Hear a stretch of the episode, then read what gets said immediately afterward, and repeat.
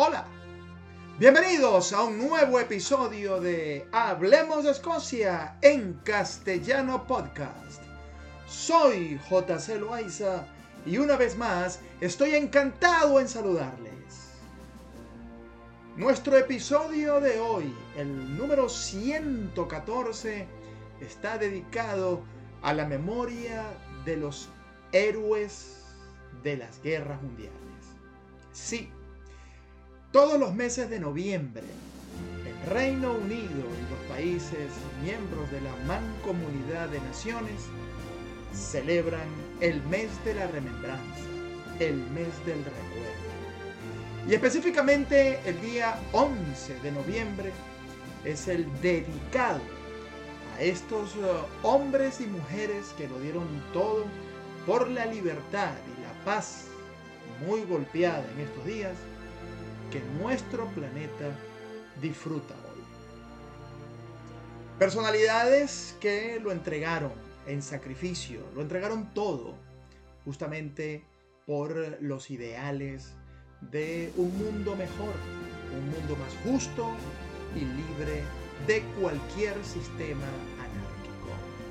Por ello, en este episodio lo vamos a dedicar a todos los veteranos de guerra.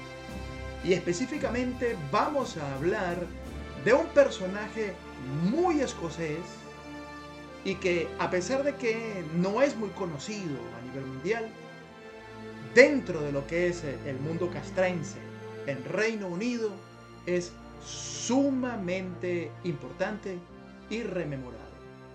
Estamos hablando de el coronel Archibald David Stirling, conocido como el fantasma mayor por sus rivales de guerra. Acompáñame a descubrirlo.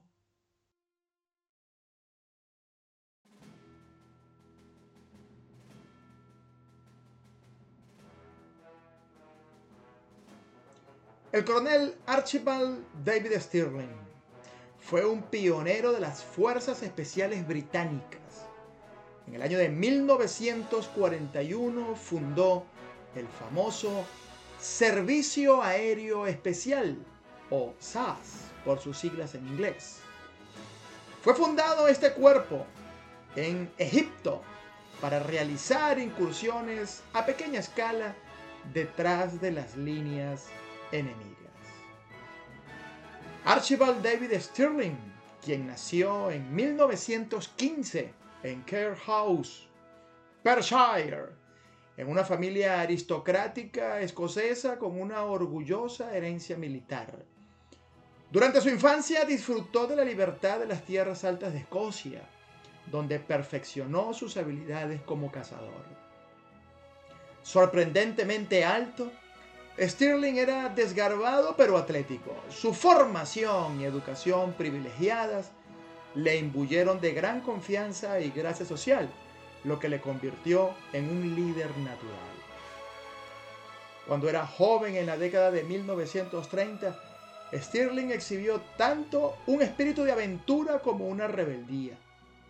Un jugador empedernido con afición por la bebida y la vida nocturna se resistía al arduo trabajo que requiere un camino convencional en la vida. Como resultado, no pudo finalizar sus estudios ni establecerse en una profesión formal.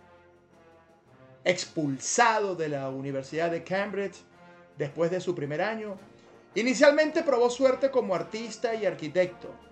Su naturaleza intrépida lo llevó a convertirse en alpinista y reservista de la Guardia Escocesa asumiendo la elevada ambición de convertirse en el primer hombre en escalar el monte Everest.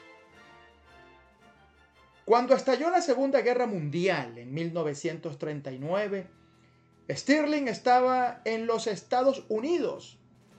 Había estado trabajando allí como vaquero en un interludio de su entrenamiento de montañismo. Rápidamente regresó a Gran Bretaña y se reincorporó a la Guardia Escocesa. A pesar de sus antecedentes militares, Stirling encontraba la vida en el ejército intensamente desagradable Deseoso de involucrarse en la acción y escapar del tedio de la disciplina del regimiento, se unió a los comandos, la nueva fuerza de asalto y reconocimiento de Gran Bretaña. A principios de 1941 fue enviado al Medio Oriente como parte del grupo comando conocido como Life Force. Sin embargo, las frustraciones de Stirling continuaron durante su estancia en los comandos. Muchas operaciones fueron canceladas y como resultado volvió a comportarse de forma descarriada. Estuvo a punto de ser acusado de, indisciplina, lo que le habría causado serios problemas.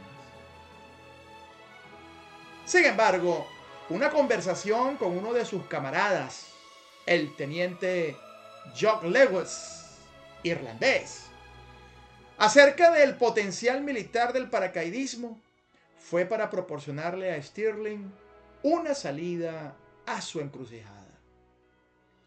Se unió a Lewis en un salto en paracaídas experimental, el primero que se realizó en Medio Oriente. A Stirling realmente le salió muy mal, pues sufrió una grave lesión en la columna, pero no se inmutó. Mientras convalecía en el hospital, Stirling aprovechó la oportunidad para desarrollar las ideas que había discutido con Lewis y así crear una fuerza de ataque con paracaídas. Esto operaría según principio de unidades pequeñas y utilizaría el sigilo y la astucia para llevar a cabo actos de sabotaje detrás de las líneas enemigas. Stirling utilizó sus conexiones sociales y su encanto para lograr que la sede central de Oriente Medio respaldara sus ideas. Luego atrajo reclutas valientes y ávidos de aventuras de los comandos de la recientemente desaparecida Life Force. Su nueva unidad de solo 67 oficiales y hombres fue designada Brigada de Servicio Aéreo Especial Destacamento L. El nombre era parte de un engaño de inteligencia para exagerar sus pequeñas cifras en cuanto a recurso humano.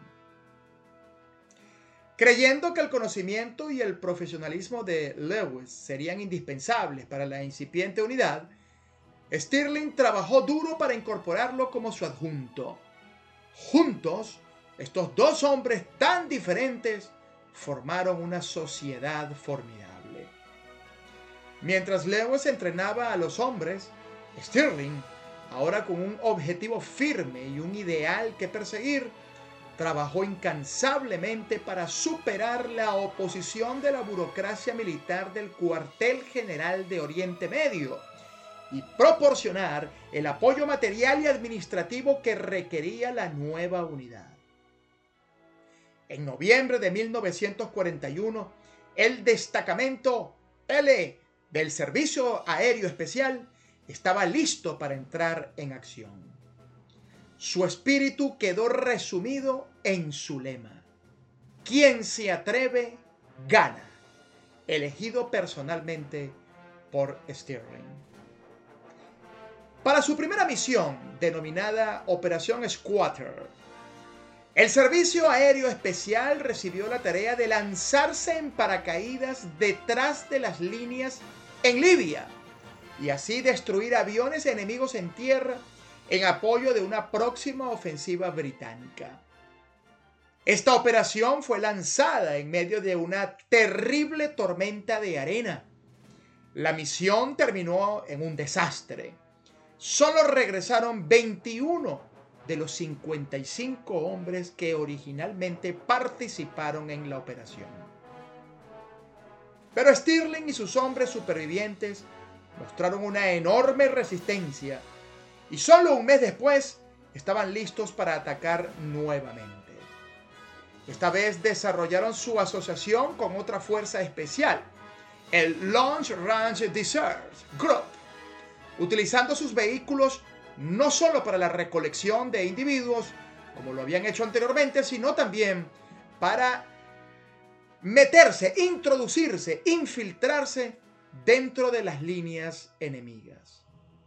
Esto anuló los muchos peligros de lanzarse en paracaídas en el desierto. A partir de entonces, el servicio aéreo especial disfrutó de un gran éxito. Durante el año siguiente causaron estragos detrás de las líneas enemigas, destruyendo cientos de aviones en una serie de ataques relámpagos. A partir del verano de 1942, sus tácticas evolucionaron hasta incluir el uso de jeeps fuertemente armados para asaltar aeródromos con las armas a tope.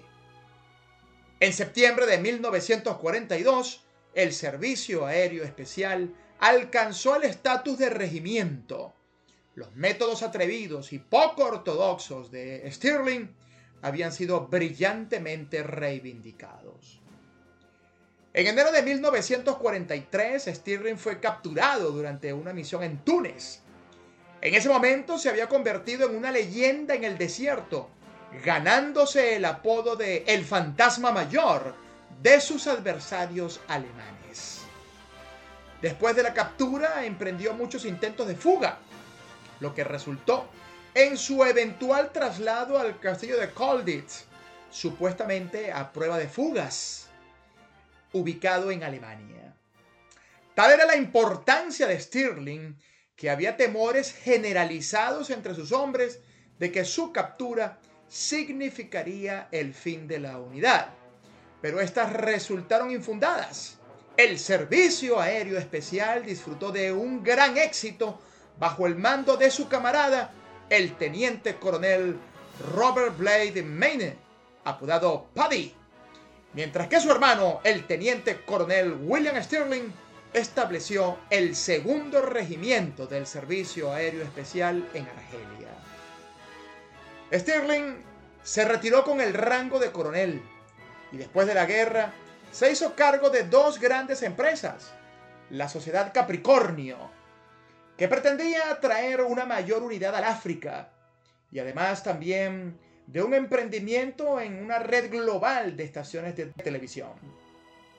Tras el fracaso de estos ambiciosos planes, se involucró en los negocios de armas y seguridad, así como en la política Medidas que resultaron en mucha controversia. Fue nombrado caballero poco antes de su muerte, acaecida en el año de 1990. Mientras tanto, su gran hijo, el Servicio Aéreo Especial, es reconocido en todo el mundo. Sus hombres, altamente capacitados, son famosos por sus habilidades en vigilancia encubierta, combate cuerpo a cuerpo y rescate de rehenes.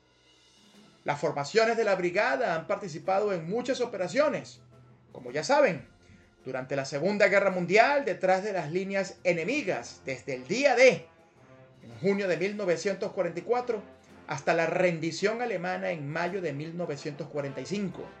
Pero poco después de la guerra, el Servicio Aéreo Especial fundado por Stirling se disolvió.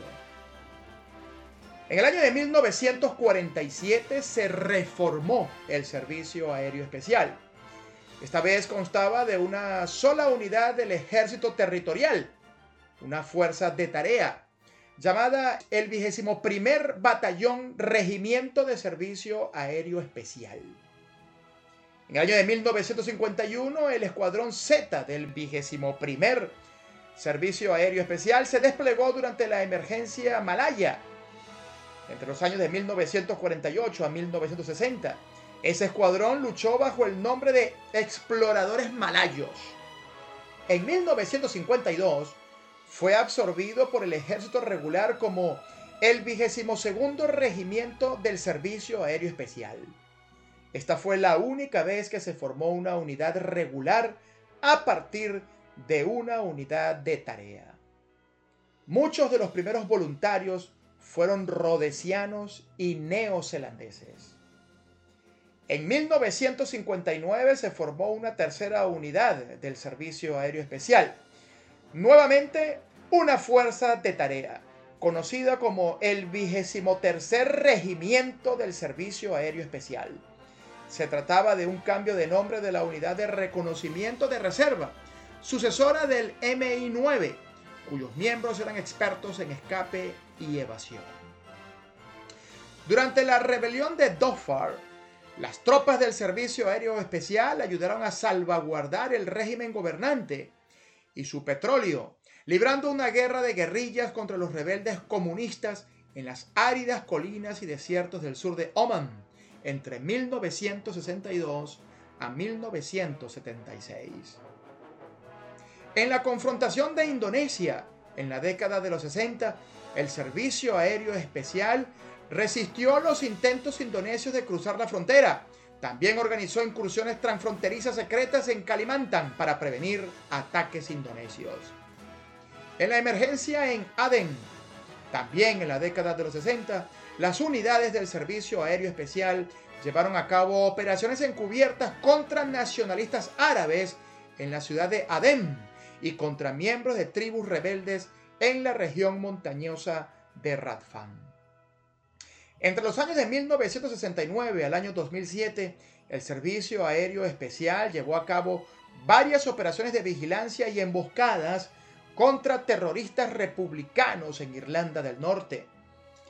Mientras que en la década de los 80, una unidad del Servicio Aéreo Especial rescató a 19 rehenes retenidos por terroristas armados en la embajada iraní en Londres. En el año de 1982, las tropas del Servicio Aéreo Especial realizaron vigilancia encubierta de las posiciones argentinas antes del desembarco británico y atacaron la pista de aterrizaje de Pebble Island. Las unidades del Servicio Aéreo Especial sirvieron además durante la Guerra del Golfo de 1990 a 1991 donde fueron asignadas para cazar y desarmar unidades móviles de misiles. El regimiento regresó a Irak en 2003 después de haber sido desplegado en misiones de rescate de rehenes en Sierra Leona. El Servicio Aéreo Especial también estuvo fuertemente comprometido contra los talibanes en Afganistán. Como dijera el general Bernard Montgomery, en noviembre de 1942 ante oficiales miembros de su Estado Mayor. El chico escocés que he conocido de apellido Stirling, ese chico está bastante loco, pero bastante loco. Sin embargo, en una guerra, a menudo hay lugar para esa clase de locos.